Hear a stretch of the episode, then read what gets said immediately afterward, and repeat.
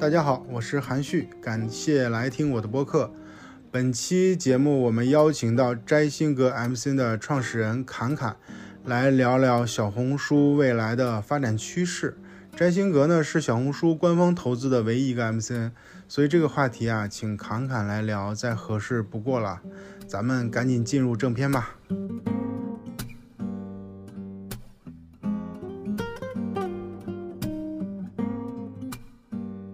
我是侃侃。我们等下就是会聊一下小红书生态，以及说可能我们作为小红书原生态的 MCN 的一些看法，或者说可能我们未来的一些走向。然后很开心来到大家的身边。对我先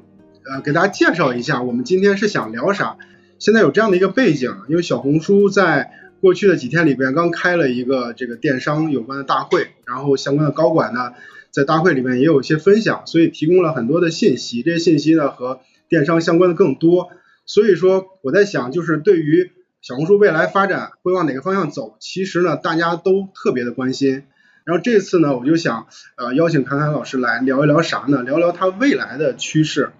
但是这个未来趋势一定不是那么宏观的东西，就是就是我们的品牌广告主啊，或者我们内容创作者他关心的这个未来的趋势。趋势是说哪些品类会变得更好，或者是哪些领域有有机会。所以这是我们今天要聊的一个背景。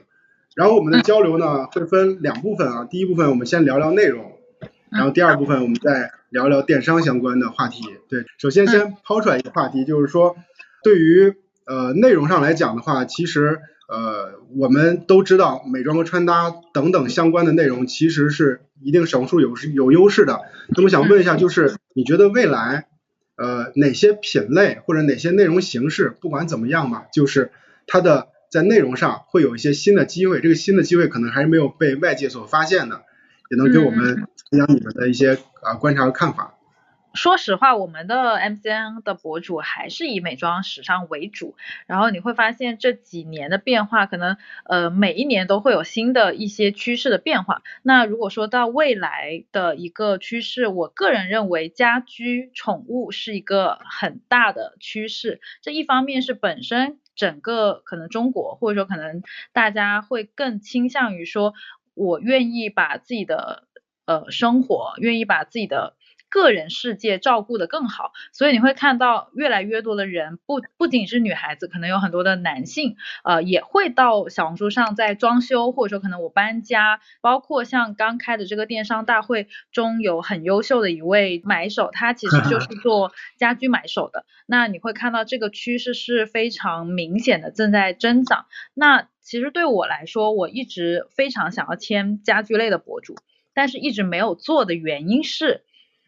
呃，家居 的广告非常的软，你会发现它可能它整一篇笔记里面它没有人的露出，所以它其实并不是一个人，它可能是一个家或者甚至是一个角落，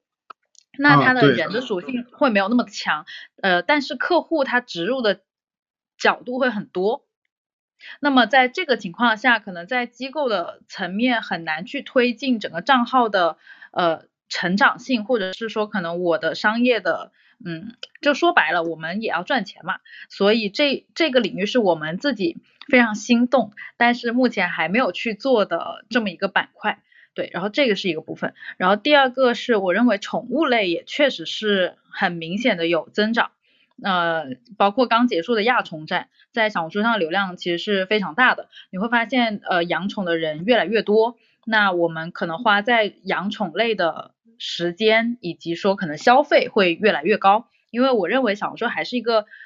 很决定大家消费决策的这么一个平台，大家可能会越来越像对待宠物是一种对待小孩的那种。心情，所以可能那我我既然拥有了一个小孩，那我肯定是想要去比对我用什么好的猫粮，或者说可能国外以及国内的这么一个差别，所以在上面的很多的互动，以及说可能上面的很多的博主正在呃，我认为比以前是要冒的更多了，那这个部分。嗯，我认为商业的部分并没有像美妆时尚或者说家居起来的那么快，但是还是一个很大的板块，以及说它有很大的未来增长的空间。像这个家居和宠物，我想再延展聊一下，因为可能只提到可能，大家听的还不够过瘾。就是说，呃，刚才提到家居的内容跟商业就是品牌广告植入它的这个有点小矛盾的问题在于，我是不是这我理解对吗？就是说，其实这类的内容本质上它是没有人设的，它真人不出镜的，所以你也分不清来哪些是他们自己的这个这个非非商业内容，哪些是广告投放内容。对，这是这是个机会还是一个会会会是一个问题呢？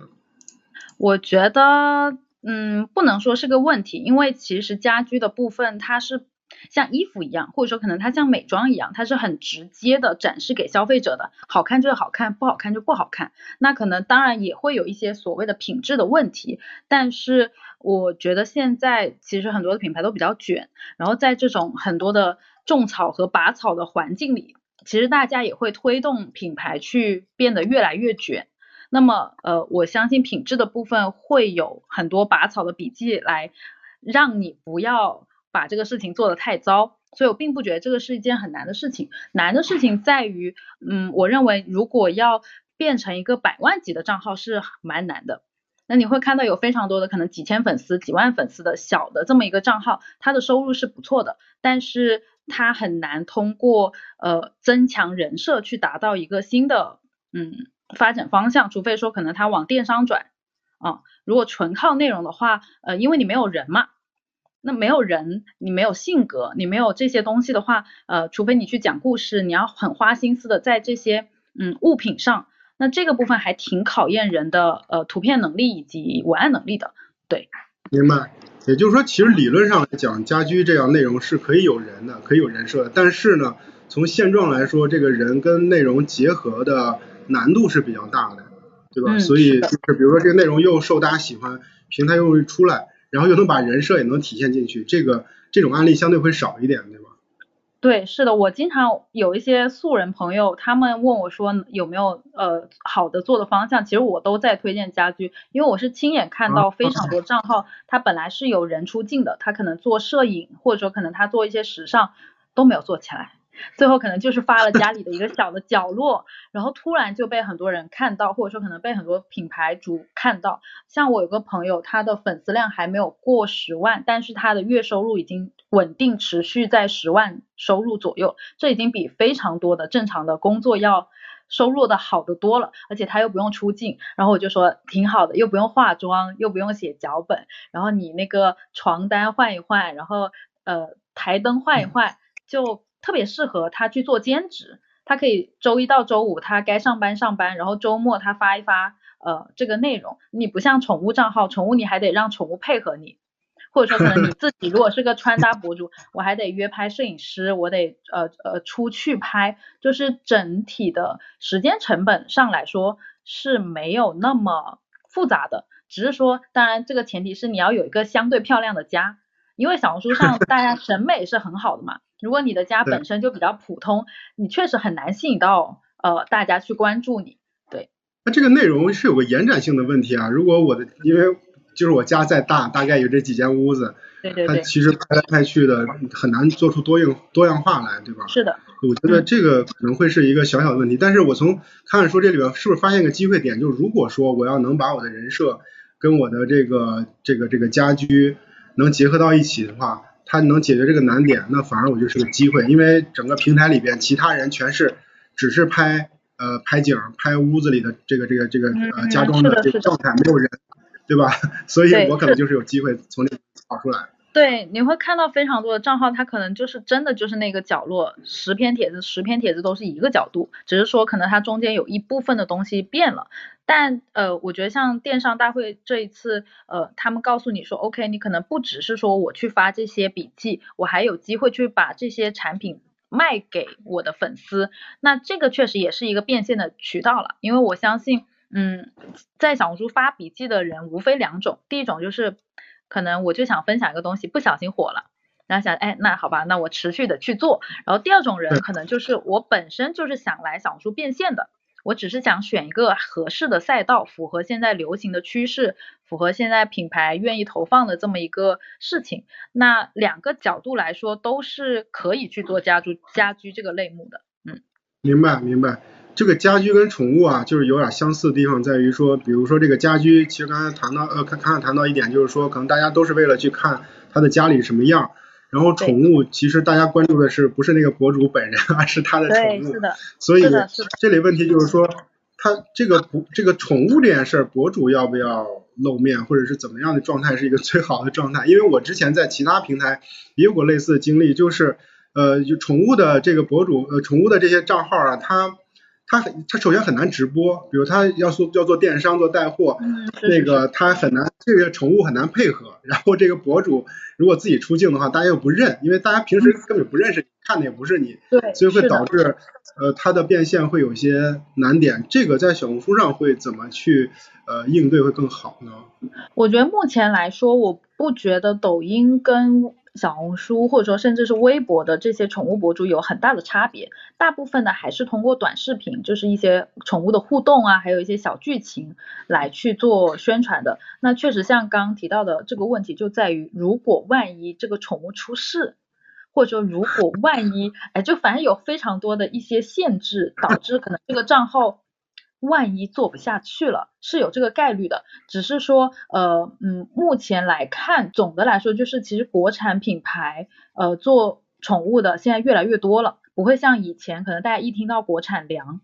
就会觉得，哎，我不想给我的毛孩子去吃国产的东西。但是随着就是国产确确实越来越好，以及你看亚宠展真的非常的卷，或者说可能国外的品牌也在做宣传，呃，其实这个部分还是有机会的。以及说可能确实，呃，做宠物的大部分还是像我刚刚提到第一种人，他可能就是，哎，我觉得我自己的宠物好可爱，然后我去分享一个东西，可能，哎，他不小心火了，那么随之而来的一些商业化变现。但总的来说，确实，嗯，像家居可能可以发展成内容和直播，或者说可能还能做一些自己的产品。那宠物的这个部分，它的技术难度是要比较高的，它的壁垒是比较高的。那这里边就是这两类我们聊完了，其实刚才一直在涉及到一个是图文内容还是短视频内容，所以我们不妨一下也也扯到这个问题上聊一聊。这个其实说啥的都有，就是当然众所周知，图文肯定成本就相对低一些，就是会更新频率更高，短视频就难度更大。就你怎么看这件事情？就是。就我的观点，是不是一个账号它应该穿插着来？就是有，比如说以短视频为主，然后也也附一些图文，保持一些更新的频率，这样更好一点。如果纯是图文，现在是不是很难卷出来？就是这个问题你怎么看？呃，首先我认可那句话，就是图文现在很难卷出来这句话，但是我有一点点不认可，就是呃图文的那个成本要比视频高。因为我做的很早嘛，所以我的很多博主最开始就是做纯图文的，然后我中间经历过一个很长的时间，就是我跟他们说，哎，你要转行啦，或者说你要转到短视频赛道啦，不然你要被淘汰了，巴拉巴拉巴拉，然后就给他洗脑洗脑，然后他就会跟你说，他觉得 做短视频成本很高。他觉得我可能拍一些视频要剪做脚本，然后拍，然后剪，然后巴拉巴拉弄封面什么的，到最后可能他一天就没了。呃，但视频也分几种啊，但如果是口播的视频，真的做顺了之后，你算一下那个时间成本，其实跟呃图文并没有差别很大，因为呃。你口播的话，如果你的口条各方面都还可以，或者说可能你不太需要说我写很详细的逐字稿 的情况下，那么你拍一个短视频，小红书现在虽然可以开放十五分钟的视频，但是没有人会拍到十五分钟的小红书视频，你大概就是五分钟以内了不起了，大概平均就是三分钟左右，我可能分享一到三个观点。然后告诉大家，哎，这个事情是怎么样的，呃，就可以了。那三分钟左右的视频，其实你拍大概一个小时内怎么也拍完了。然后，而且口播类的视频，它不会像 B 站那么卷。你 B 站来小红书的人就很明显，就是他是 B 站的人，因为他那个内容质量或者内容的感觉，就好像他花了非常大的心思。但是在小红书，大家可能更倾向于看手机拍的。更倾向于看，你就自然的在家里，你可能沙发面前一坐，然后我去呃讲讲你你的有的没的都可以。那在这个基础上，它的剪辑成本也并不是很高，因为你想，你如果要拍一组图片，除非你是美妆博主，我可能对镜自拍就可以。你如果是一个穿搭博主，你又要呃搭配衣服，你要出去拍，对吧？你出去拍的时间，以及回来修图的时间，以及最后你要写文案的时间，因为视频的话，其实没有什么文案的这个。工作了，那么其实你算下来，你没有觉，其实不会有很大的差别。那么在这个基础上，我个人还是建议可能短视频为主，因为短视频会更有人味。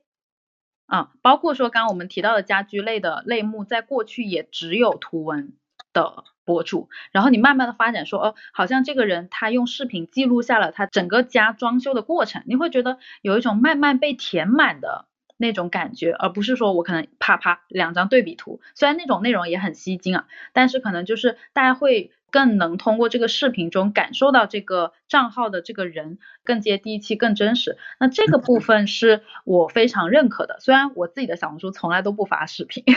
我自己喜欢，但我觉得这个是因为我本身没有奔着说我可能未来要走商业变现、接广告这个方向走。但是总的来说，现在无论是视频的报价也好，或者说可能品品牌主的需求也好，呃，视频的比例都是在逐渐增加的。嗯就是，当然我知道，就很多品类的情况不一样，所以，但是呢，整体来说，你的你的观点是，其实图文跟短视频它没有那么大的成本，就是制作成本上的差别。就是咱不说具体的具体的品类或者具体的这个图片是是什么类型的，但是整体来讲，你觉得差不太多的，在差不太多的基础上，呃，你觉得短视频会更更好一些？如果说你在做账号的话，这部分内容更多一些，可能会更好一些。是的，我觉得特别是有一类我非常想提的是，你会发现很多观点类的呃输出，它如果是用一张可能，比如说我可能我要讲一个金融知识，我啪配一张我很职业照的照片，然后啪一千字文字，不能说它一定不会火，但是它火的概率比你坐在镜头前，你跟大家去讲这个事情，娓娓道来的去讲要。我觉得差的还是挺多的，因为你在视频中，可能别人并不是因为你这个专业知识喜欢上你的，而是觉得，哎，你讲话很很温柔，或者说可能你讲话很有条理，哎，我想去关注你，看一下你接下来还会不会分享一些关于别的事情。那图文就不会有这种感觉，而且你要知道小红书的图文博主有多卷，就大家都能拍出很漂亮的照片，那你的职业照怎么样能很网感的？比拼过别的账号，我觉得这个是很多素人会发现，哎，自己发发，我觉得好像我已经很努力、很用心了，结果好像跟别人差的天差地别。嗯，我觉得这一点上就是视短视频，有时候你迈出那一步，你会发现，嗯，好像事情就变得不太一样了。对，但是我从另外一个角度说一下啊，就是说，呃，在搜索，就是大家知道小红书的搜索的是它的优势，它的搜索占比也很高，所以说。对于搜索来说，它图文是是一个很好的一个一个分发的一个内容，就分发图文的一个渠道。所以当你去做图文的时候，你从搜索更容易来流量。所以这为什么小红书的中小的这些主主播或者中小博主他有变现的机会，就是因为他其实是从搜索来的。然后那个品牌品牌广告主会觉得，呃，精准的流量能到他这儿，所以才会做这事儿。所以图文这件事情比较呃适配于搜索。或者是对于搜索更友好一些，但是如果你在公寓，呃，去去分发内容的话，可能短视频它更立体一点，就是说它给你的这个感受，或者是让你呃接受这个人的人设就更就更丰满一些，你就更容易去去喜欢上他，或者是更容易粉这个人。对，是的。那刚刚说搜索嘛，搜索就有个问题，包括这个也是非常多人问问我的问题，就是他们在做旅游攻略。呃，或者说可能一些餐厅攻略、探店这些内容的时候，他们会发现自己的点赞收藏很高，但是不转粉，没有任何一个人关注他，或者说可能他点赞已经破万了，但是他的粉丝才一两百。这个就是因为其实大家在搜索的过程中，我并不是奔着我要关注某一个人去的，我就是我只要达到了这个搜索的目的，我已经完成了我这个哦，我已经知道这个地方了，我已经知道怎么样拍照了，怎么样去到这个地方，我可能最多给你一个收藏。点赞都了不起了，更别说我还戳进你的主页去看一下，哎，我要不要关注你？所以这个部分就是很多小红书尾部账号面临的一个很大的问题，就是它的这个内容方向可能注定就是它在搜索里面有一定的生存空间，但是就是很难转粉。嗯，明白。总之呢，就是我理解侃侃表表达意思就是你做短视频呢这件事情，其实内容信息量很大，它更容易吸引。你的你的人你的这些流量就关注你对吧？成为你的粉丝，能记住你，把 IP 做起来，这是短视频的优势。图文的优势一定是效率高，就你快速的能呈现，以及更好的在呃搜索里面分发。但是搜索但是图文的问题可能在于它转粉率相对来说可能会低一些。大家觉得这个东西挺好的，但是我根本不关心你是谁，所以可能收藏一下就完事儿了。这个呢是不同的内容形式会带来的差异，所以你们要考虑一下自己做的是啥品类，然后以及你的产品是什么，来去做后续的决定。大概是这个这么一个阶段性的结论哈。对，然后呢再再往下聊是这样的，就是我发现啊很多的呃这些博主他不是像比如说像抖快这种平台，它讲究一个啥呢？就是如果你写你是做一个品类。你的账号的风格，你的封面完全就是一样的，就是你完全就不能变，就是你的人设，然后你的拍摄的类型，你的内容的，因为他讲的就垂类，就是你这账号它属于哪个垂类，你就一直拍这个东西，你别来回换，你一换的话流量一定不好，你一换的话平台可能也不太待见你。但是小红书不是，因为我们看到很多的一些案例，但我不知道是不是具有普遍性啊，就是说这个这个博主他又做穿搭，又开箱，又装修。还健身，然后就是我对比这些数据呢，这些数据都挺好的，所以它并没有说一个类型的内容，一个呃同样的拍摄形式呃不能变，所以这个好像在小红书里边跟其他平台是不一样的，这个我我的理解是对的吗？呃，我认为是对的，而且我特别特别跟那些从外。外面平台进小红书的人，我就说千万不要再用你那个封面了。我说就是那个大相机，然后坐那一拍，就是非常抖音的那种封面，在小红书真的吃不开。呃，一方面就 是我觉得小红书上，嗯，你会发现很多人诟病的部分就是他们不想在这里看很多的广告，看很多的营销，虽然很多啊，但是其实每个品牌都很多，但是在小红书上。如果你是以那样的形态来到大家面前，大家就一点都不想关注你的，他们会把你当做一个嗯没有感情的机器。但你会发现小红书上，呃呃，用户跟用户之间，或或者说博主跟粉丝之间，他们更多的是呃有陪伴性、成长感的那种呃关系。那么这就注定你需要真实，嗯，所以就在我们自己的呃。博主，我们也会跟他们讲说，呃，你在一个大的框架下去多做一些尝试，呃，无论是给你的商业变现，还是说可能你内容的发展涨粉，都是有帮助的。那商业化的变现就是在于，如果说你可能只是随便讲，就他是做职场穿搭，那么可能你所有的商家来找你的都是职场穿搭品牌。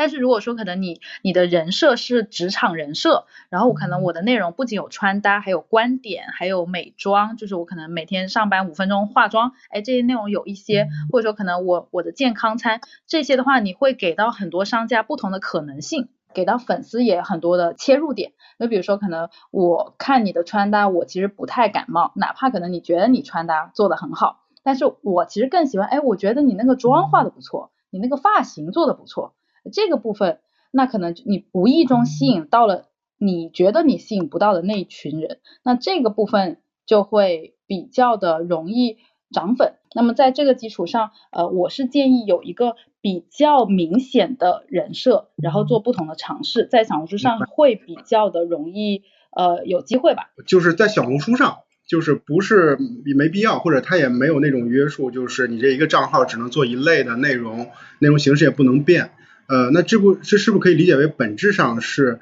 小红书关注这个人，就是比如说这个人，呃，他是谁，大家会粉他，围绕着他做内容，他可以去健身了，可以去学习了，可以去讲讲职场生活，这是大家都能接受，所以平台的这个这个这个算法逻辑能接受，然后那个粉丝也能接受，所以这个是跟其他平台不一样的地方。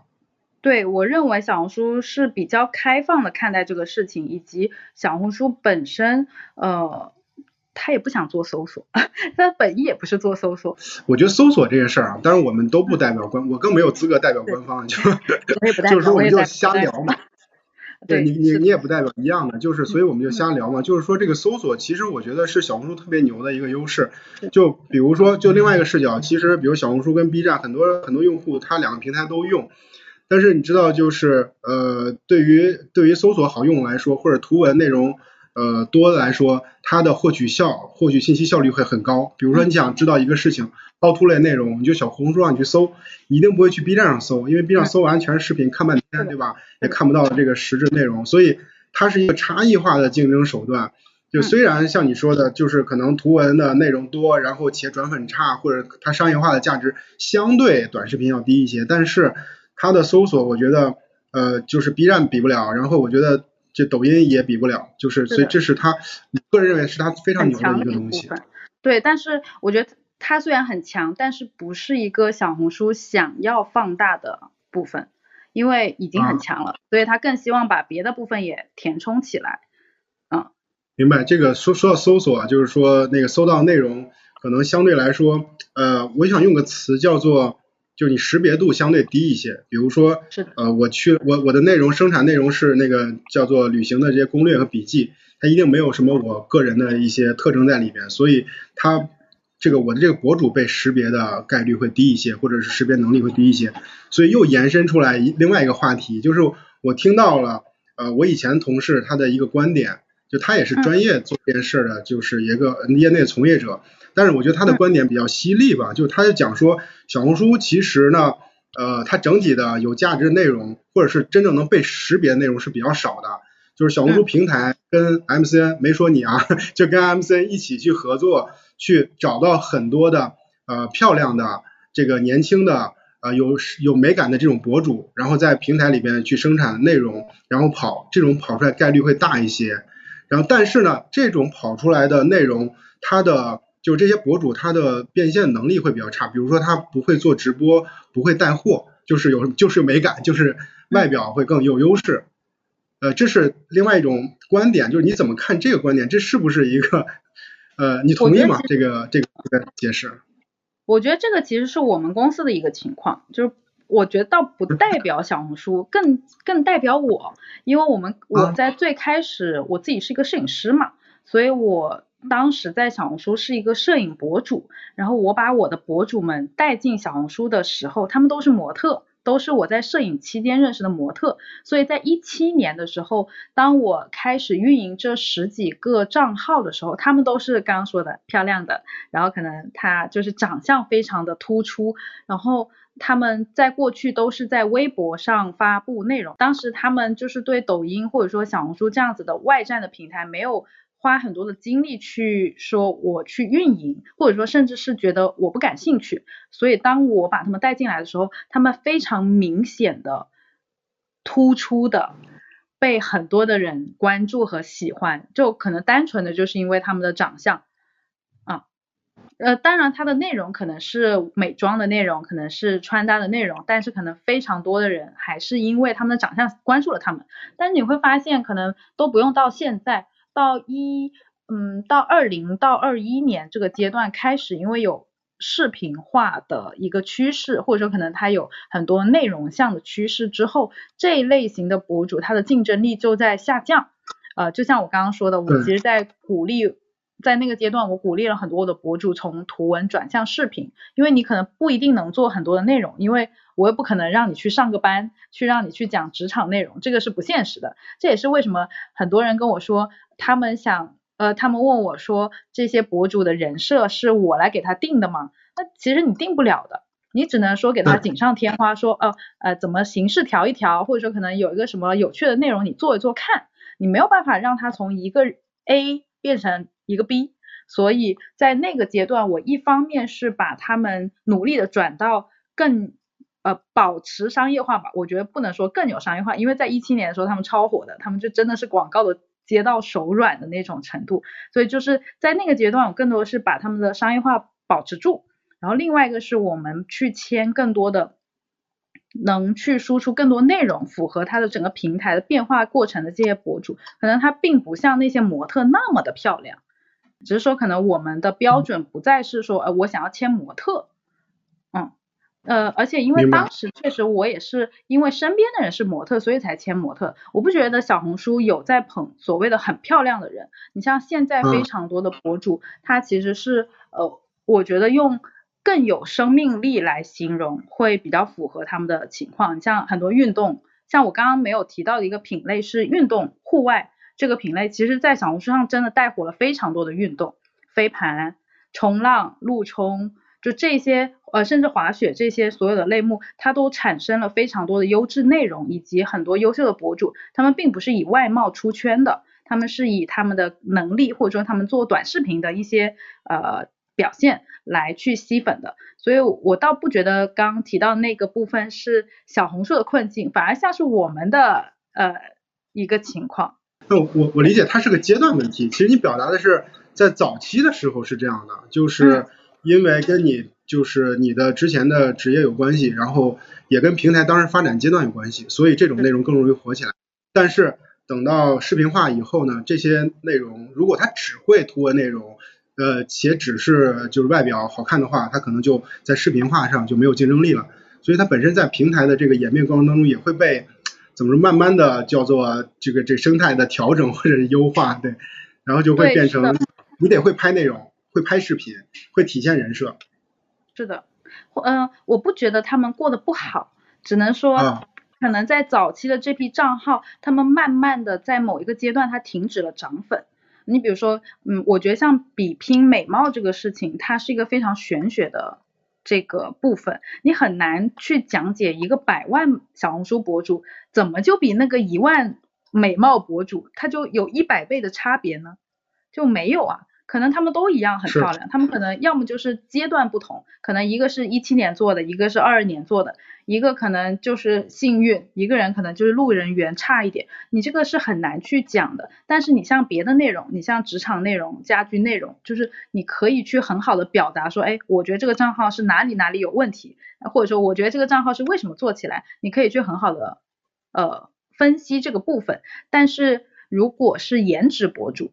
纯靠美貌来打拼的这个部分，你确实很难去给到一个标准，或者说可能你去评价说，哎，我为什么这个平台就是推这个账号？嗯嗯，对，而且我觉得这个部分对于博主本人也是很困惑的，因为可能他的内容或者说他的长相在五年间并没有变化，但是可能五年前他就是随便一发就是两千赞或者一万赞，现在可能就只剩两百赞。但你说它变得不漂亮了吗？它没有，它只是说越来越多的人在小红书上运营，或者说可能它的竞争者增加的同时，客户的选择多了。所以，呃，我的很多的这类型的博主，或者说可能我去看当年认识的很多不是我们公司的博主，你会发现他们大部分进入到一个躺平的阶段，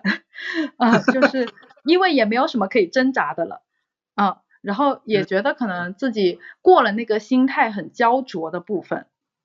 嗯，反而就 OK，嗯，就这样吧。对，这种就是典型的，就是因为平台的供给侧变多了嘛，作者变多了，是的，所以它整个外部环境发生了极大变化，所以其实可以这部分博主可以认为自己之前拿到了一些红利，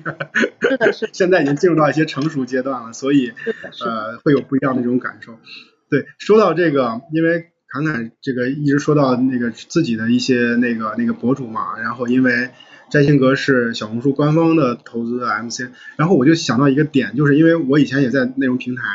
呃，然后我们也会对接很多的这个 MCN 的合作伙伴，我就想想问，就是小红书跟你的合作，他会会有些什么跟别人不一样的资源？就他会给你更多的资源吗？或者是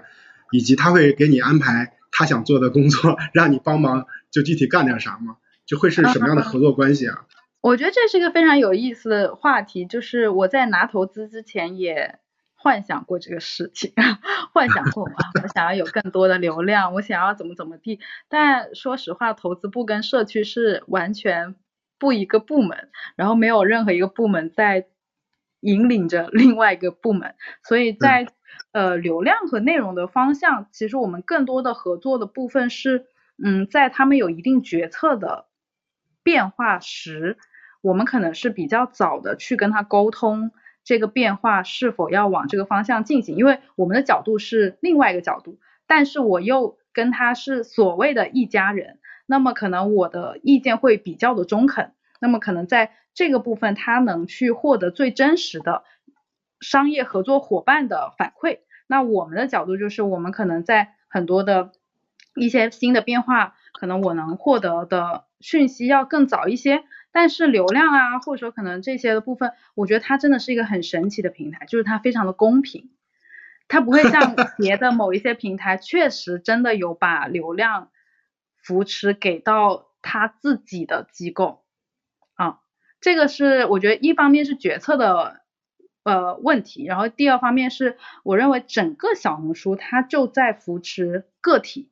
他希望把很多的小号扶持起来，我我不想要去做一个大号大机构，我就把这个盘子整个吃下来。那我我个人我觉得是个对大家来说相对更友好的，对新起号的朋友或者说可能新的 MCN 来说更加友好的这个营商环境吧。对，啊，有道理。对，就是因为。各部门不一样，你说这个我一下就理解了，就投资部门跟社区就是完完都是不一样的一级部门，就是获得一些支持也没有那么容易，这个我是特别 理解的。其次的话是说那个就是你们跟那个平台的合作，很多时候是在一些交流上，就是比如说他们想出一些什么新的政策，或者是对于创作者有什么样的一些呃呃想收集什么信息，会优先找到你。对，所以可以就是在交流上会会早一些，会多一些，这样大家可能会熟一点。我是这么这么理解的，嗯，这些其他的额外的资源没有，或者是跟其他 MCN 都一样。嗯，我认为是的，但可能别的机构不一定这么看待我们。但是总的来说，我经常跟他们说，我自己都在掉粉，我自己的账号都在掉粉，因为我认为这个部分就是在于一方面。呃，投资部也并不是想往投资 MCN 那个方向发展的，他们主要还是投资品牌为主的。我们更像是一个生态合作伙伴。对，嗯，对，在这样子的一个角度来说，我去拿这个投资，或者说可能我成为这样的一个身份，我自己的考虑是，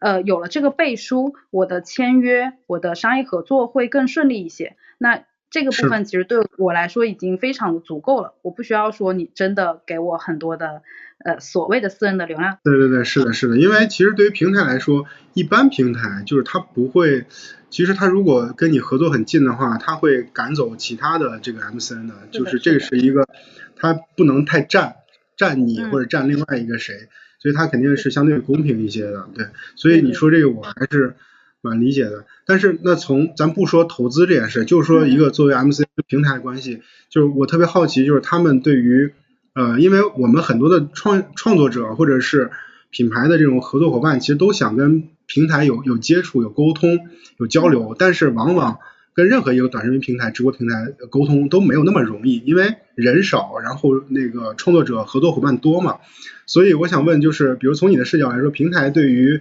MCN 或者对于创作者的这个支持，他们做的 做得好吗？或者说他们都会做啥事儿？对我们还是有保持很多的沟通，因为所有的机构它会有一个对接的呃群，那么这个群无论是社区的一些动态，以及说可能内容的流量，因为像呃社区有很多的话题，它是有一些话题扶持的，这些话题它都会给到机构。然后那可能机构在这个部分可以迅速的让博主去跟这个话题，然后来获得社区这个部分的流量。那我认为这个是 MCN 跟部分个人博主的差别，但是确实也有一些运营同学他是会链接这些个人博主的，他们也会有个人博主的群，他去做一些话题的引导，或者说可能一些建议，包括说现在的直播的部分，呃，这个部分的链接会更深一些。因为整体来说，我认为小红书跟 MCN 的关系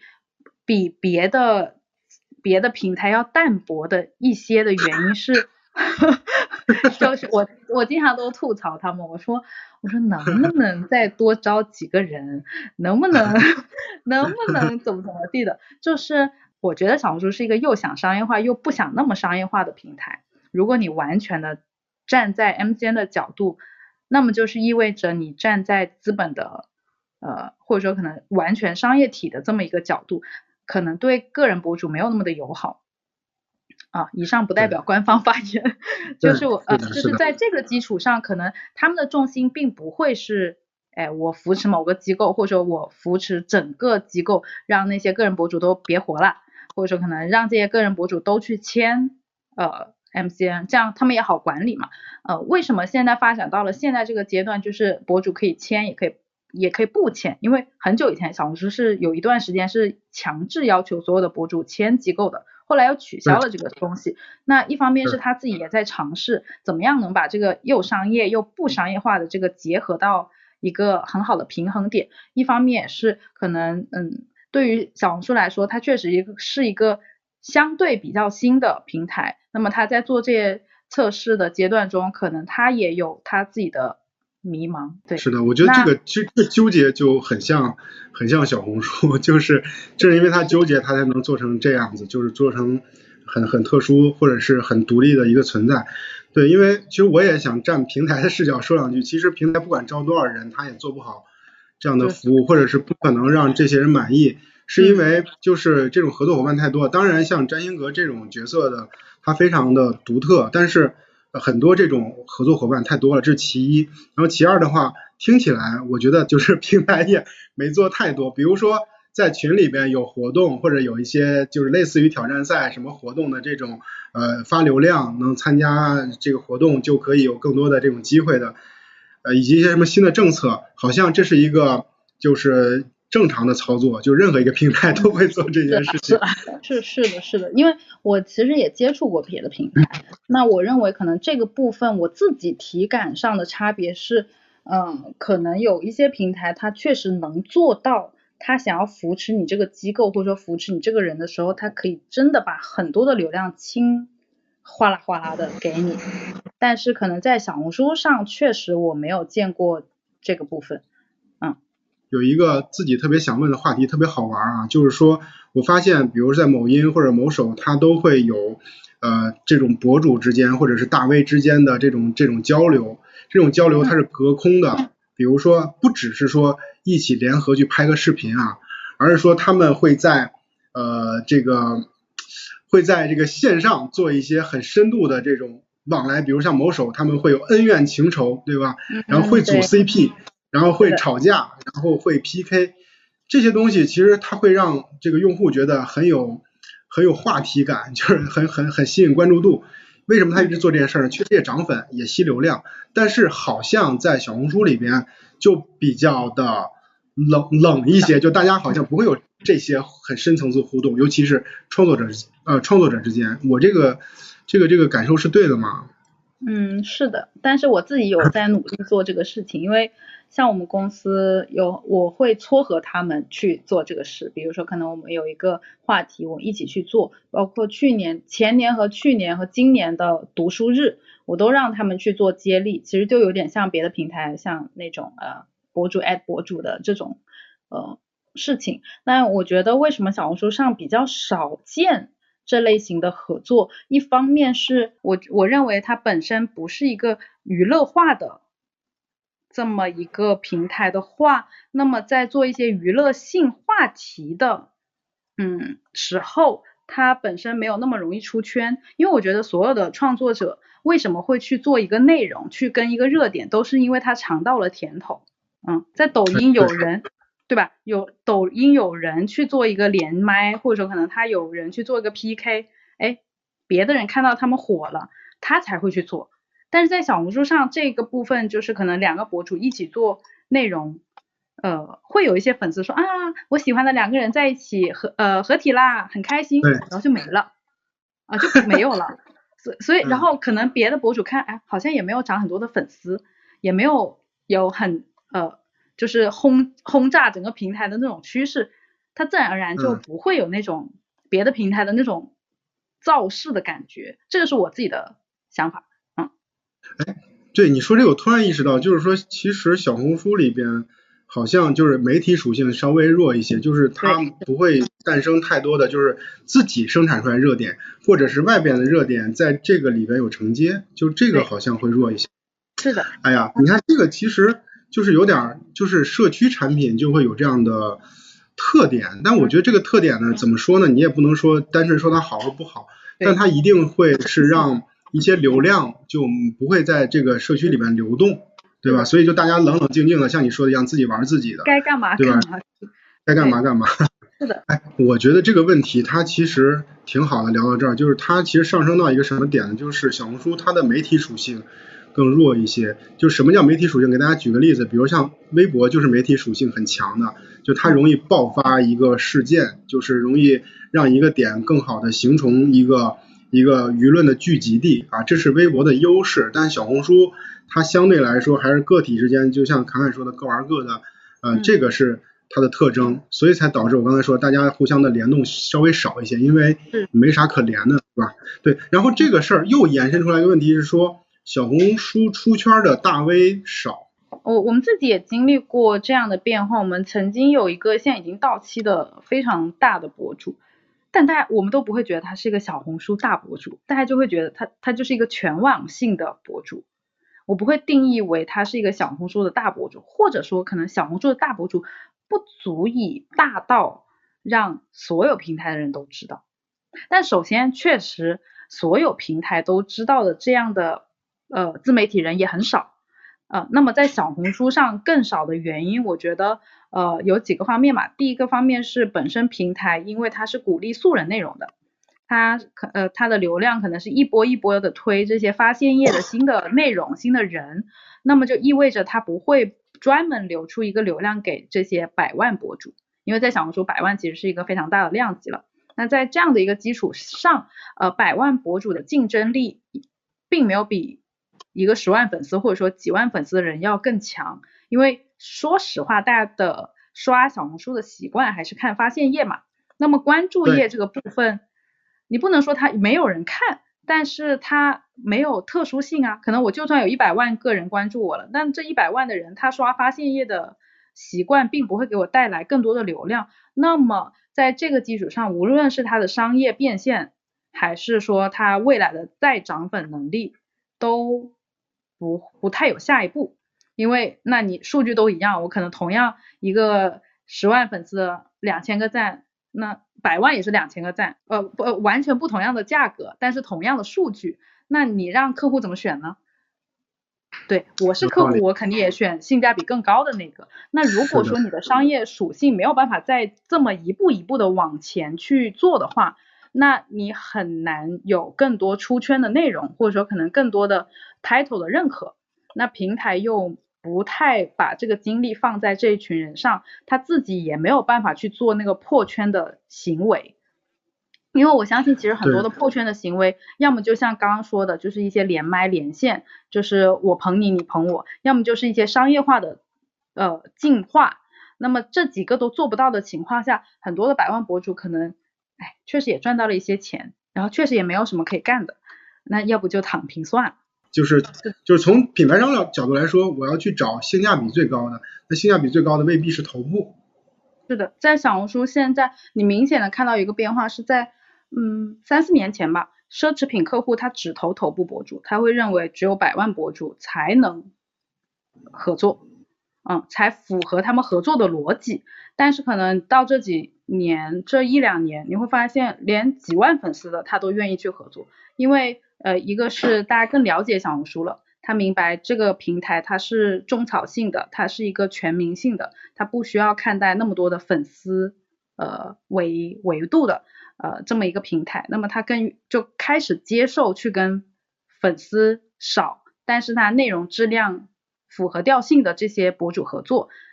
第二方面，确实现在品牌也不容易，就是从性价比角度来说，当然是呃小博主要更划算一些。如果说在小博主勤快的情况下，确实未必他就比头部赚的少很多呢。说到赚钱，我们接下来就可以聊聊电商的事儿啊。大家一直在呃很期待聊这个话题。这个话题其实我们要从小红书最近这次电商大会呃这次大会来来聊起。他提出了一个词叫买手嘛，就是买手。我买手这个词挺有意思的，我们就先聊聊这个词。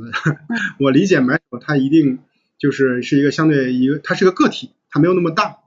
呃，它相对来说比较灵活，然后它又是社区里边的一份子，它一定是懂小红书社区的玩法，会跟自己社区里边的这些评论区的人的朋友互动，然后呢，就是相对来说啊转型啊，或者是做点什么活动，相对来说更灵活这么一状态，对吧？这是叫做买手，那么它的。劣势在于说，它不是大的商家或者大的品牌，它的服务能力或者是它的呃性价比，就是拿到好货的能力，相对来说应该是会低一些。对，所以想问侃侃，你怎么去看“买手”这个词？我真的觉得这个词超级无敌小红书，就是就是我觉得没有再比这个词更好的呃。形容这件事情的词了，因为你会发现非常多的人最开始去做小红书，本身就是想要把自己的好东西分享给别人。我昨天跟我们一个博主，他他刚做完直播嘛，我们就在聊，他就说他其实他也不觉得直播给他赚了多少钱，但他很喜欢做这个事情，因为他本身就很喜欢把自己觉得用的很好的东西带给别人，以及你在直播间他还是有一定的优惠嘛，他会觉得这个事情更有成就感。那么他确实是在做一个买手的事。嗯，而且我觉得，呃，确实小红书的直播，无论是从调性也好，或者说可能从生态，以及说可能大家的观看习惯也好，跟别的平台是非常不一样的。如果你把它去定义成主播，呃，反正我觉得其他词都不适合小红书，就这个词，我当时我想，对，太厉害了，嗯，对，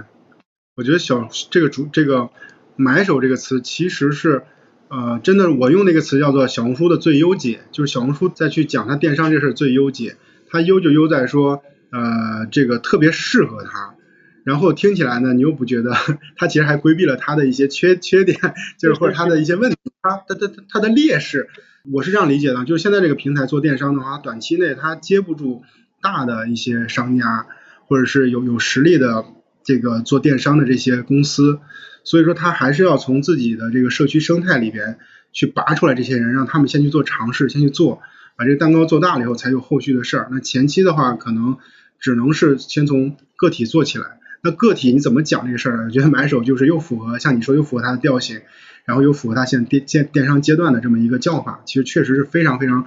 好、非常优的一个一个一个解法。对，是的，因为我自己是完全在。小红书的直播发展历史的，呃，在前年它第一次开始去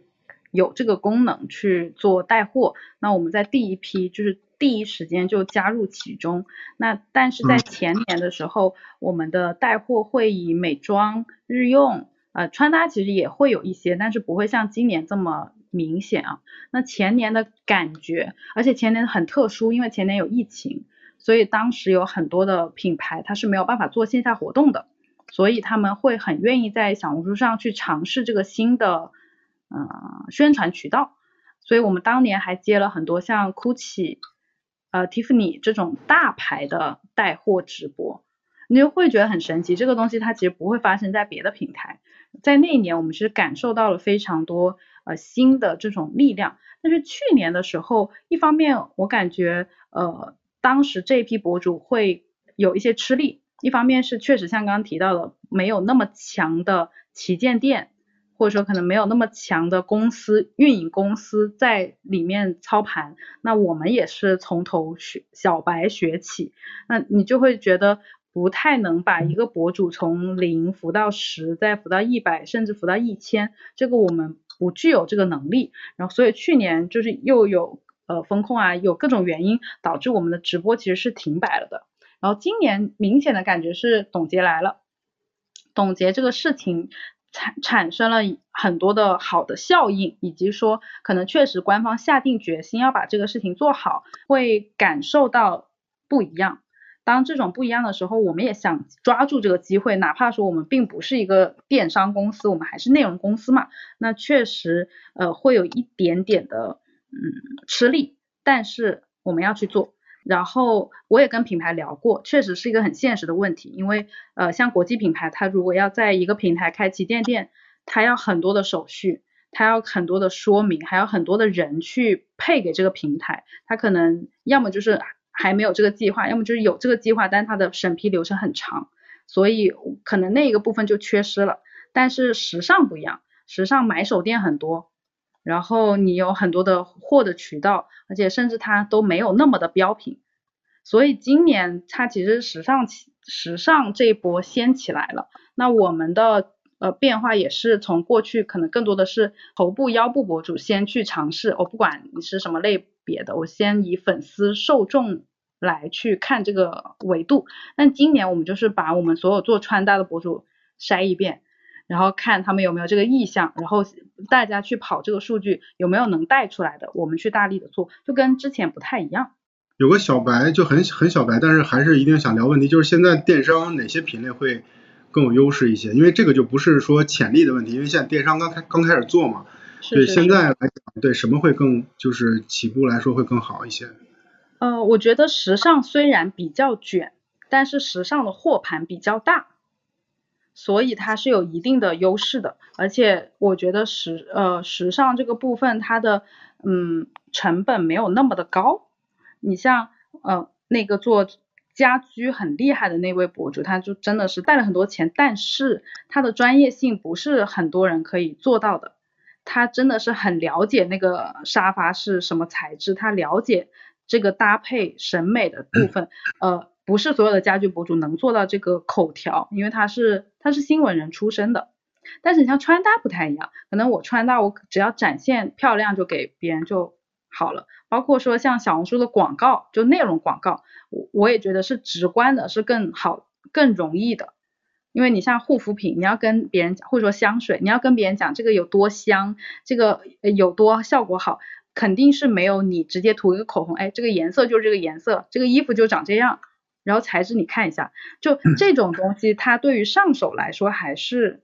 容易的。然后第二就是呃美护的这个部分，如果有把有把握能做出差异化的话，像张小慧，我觉得非常的强。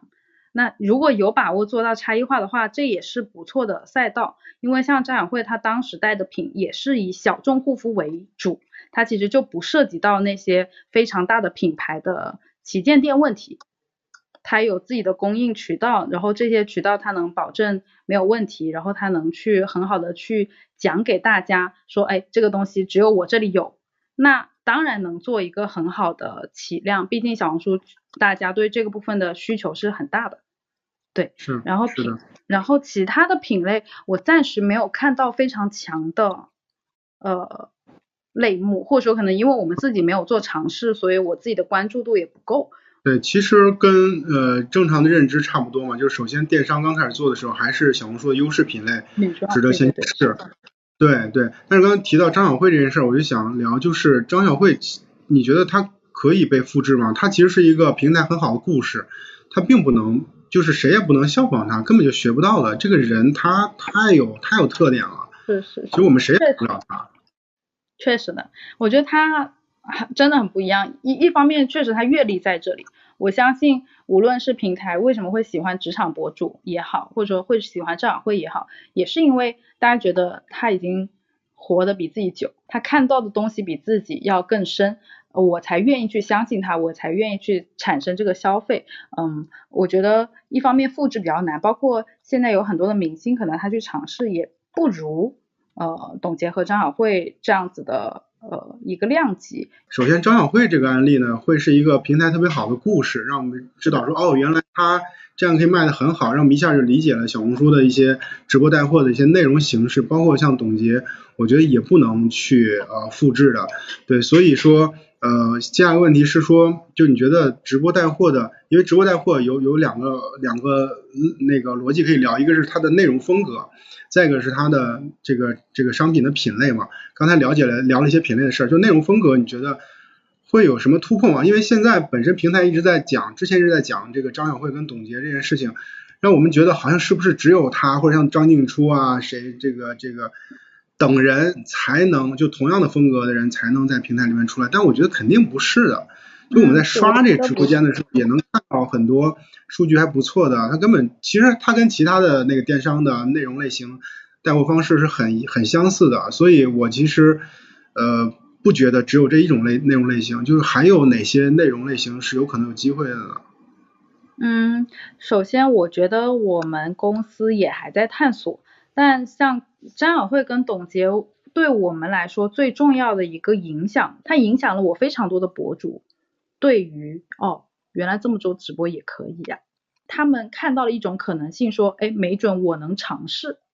那这个部分是对于机构来说非常开心的一个事情，因为可能在过去我可能真的求爷爷告奶奶，他都不愿意去做直播，但是有了这样子的一个呃，无论是整个平台去宣传也好，或者说可能他去看到别的博主好像做这个事情做得很开心。呃，很有成就感，他也会想要去尝试。那这个是我觉得，就是这种人设，他会吸引一大部分小红书同样人设的人去做尝试。呃，我觉得小红书在过去或者说可能现在很多博主他不愿意做带带货直播的几个原因哈啊，对，虽然有点走偏了，但是我想把这个讲完，就是一个是嗯，本身他们的日子过得不错，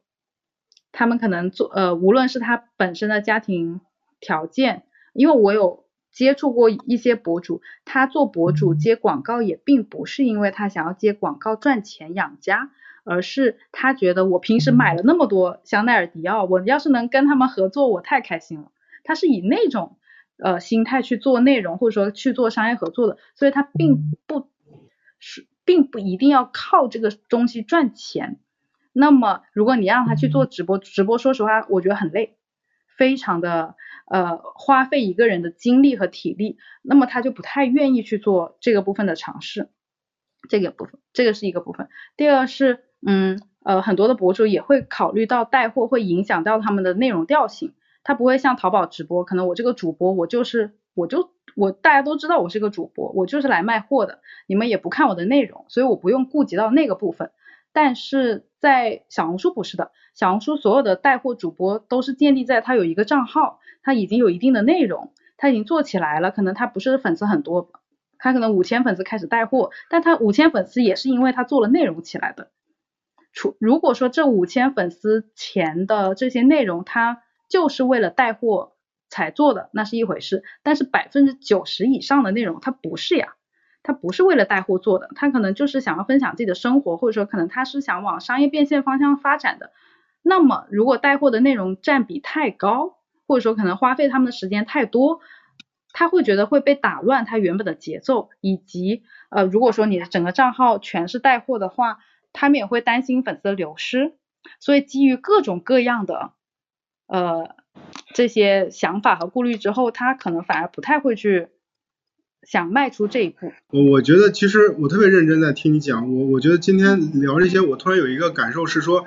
就看这做这件事儿，大家的目目标，或者是大家就希望他能做到一个什么程度。比如说从平台，从已经在小红书很喜欢小红书或者叫亲书的这些作者来说，他其实没有那么大的叫做变现的这个诉求。就比如说，我要做到像某音那么大，他没有，所以说他在所有刚才讲这些逻辑里面，他自洽了，就是他不想做那么大，然后他又在乎这这个内容，然后本身平台的运转效率也没那么高，然后氛围又会比较好一些，所以整体来讲，这个不管是平台的目标，还有这些呃博主的目标，哪怕一些商家目标，他们都在这个平台里面很好的就自洽了，但是这个自洽呢？会有另外一个问题，就是说它的规模就是会比别人小，所以我是想说它自洽很美好，但是它就做不大，就是它的天花板就相对来说就低一些。如果你是在小红书里边运转很好的博主或者 MCN，你是不是赚的钱就会比在某音上赚钱赚的少？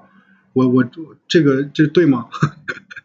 我不确定，因为我觉得它还在一个非常初期的阶段。所以我很难去判断它的发展趋势。就像我刚来小红书的时候，我也不觉得它能做的那么大，因为我是一七年来的，所有人都不认可，也不是说不认可吧，反正就是不太在意这个平台，或者说可能大家不会觉得它是能到现在可以跟所其他的这几个呃平台所谓的一条线的这样子的一个存在。那呃，所以我还挺期待未来电商这个部分的发展，因为我认为在内容上的成熟度已经很强了。其实我我看起来，我一直在试图在描述它，好像没有那么美好那一面，就是说它现在很自洽，整体的社区很很像很非常成成熟和成功的一个社区，但我觉得它长不大。我不是想说它不好，我是觉得呃，我们对于美好的这种这种事物，其实是希望保护它的，是希望它一直存在的。但是我们喜欢的东西，就美好的东西，它不一定变得很大，因为我们看过很多的产品，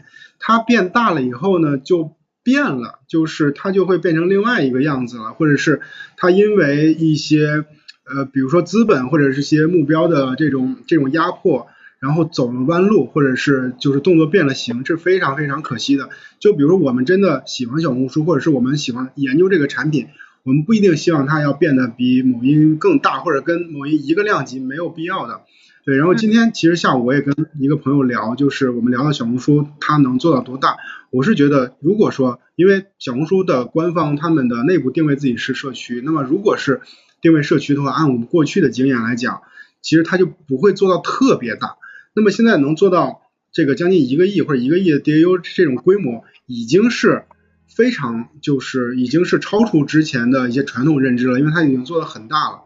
对。所以你让一个社区定位的产品去跟，比如说平台的产品去去对比的话，我觉得也它也不是一回事儿。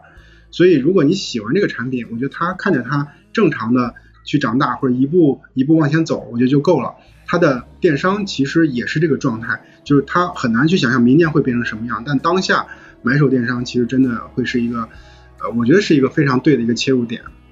嗯，是的。包括说像我刚刚提到，我让很多的呃时尚博主，我们的穿搭博主去尝试做直播，也是一个考量。因为在小红书上，你像越来越卷啦，可能越来越多人了，他们本身的竞争力在下降，所以有时候我不一定真的要逮着广告去薅，我真的要逮着广告去养家糊口。有时候可能哎，我可能带货，我反而有一个新的天地起来。因为在前年，说实话，前年支撑我做直播。的非常重要的一个事情是，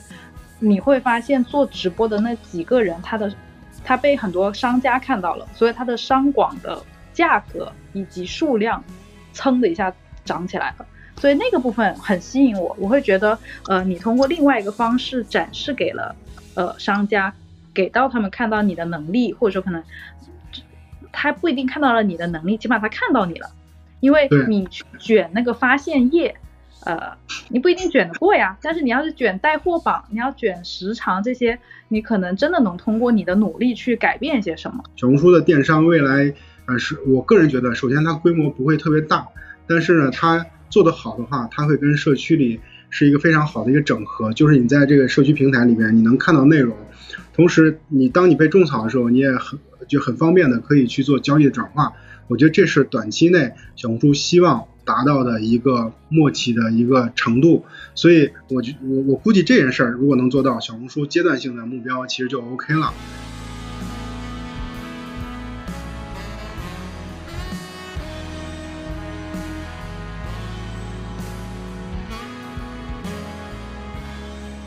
本期内容就到这儿了，感谢朋友们的收听。最后，给我们自己打个广告。我们是一家咨询公司，为企业提供运营或增长方面的咨询服务。如果你对我们的服务内容感兴趣，可以在 Show Notes 里找到我们的公众号“运营狗工作日记”，关注后能看到我们咨询服务的详细介绍，也能联系上我们。另外，本期播客的内容我已经集结成文字了，发在公众号里。公众号的链接呢，也在 Show Notes 里，大家可以自己去查看。最后也是最重要的是，我们决定做播客的听友群了。这是第一次把这个信息告诉大家。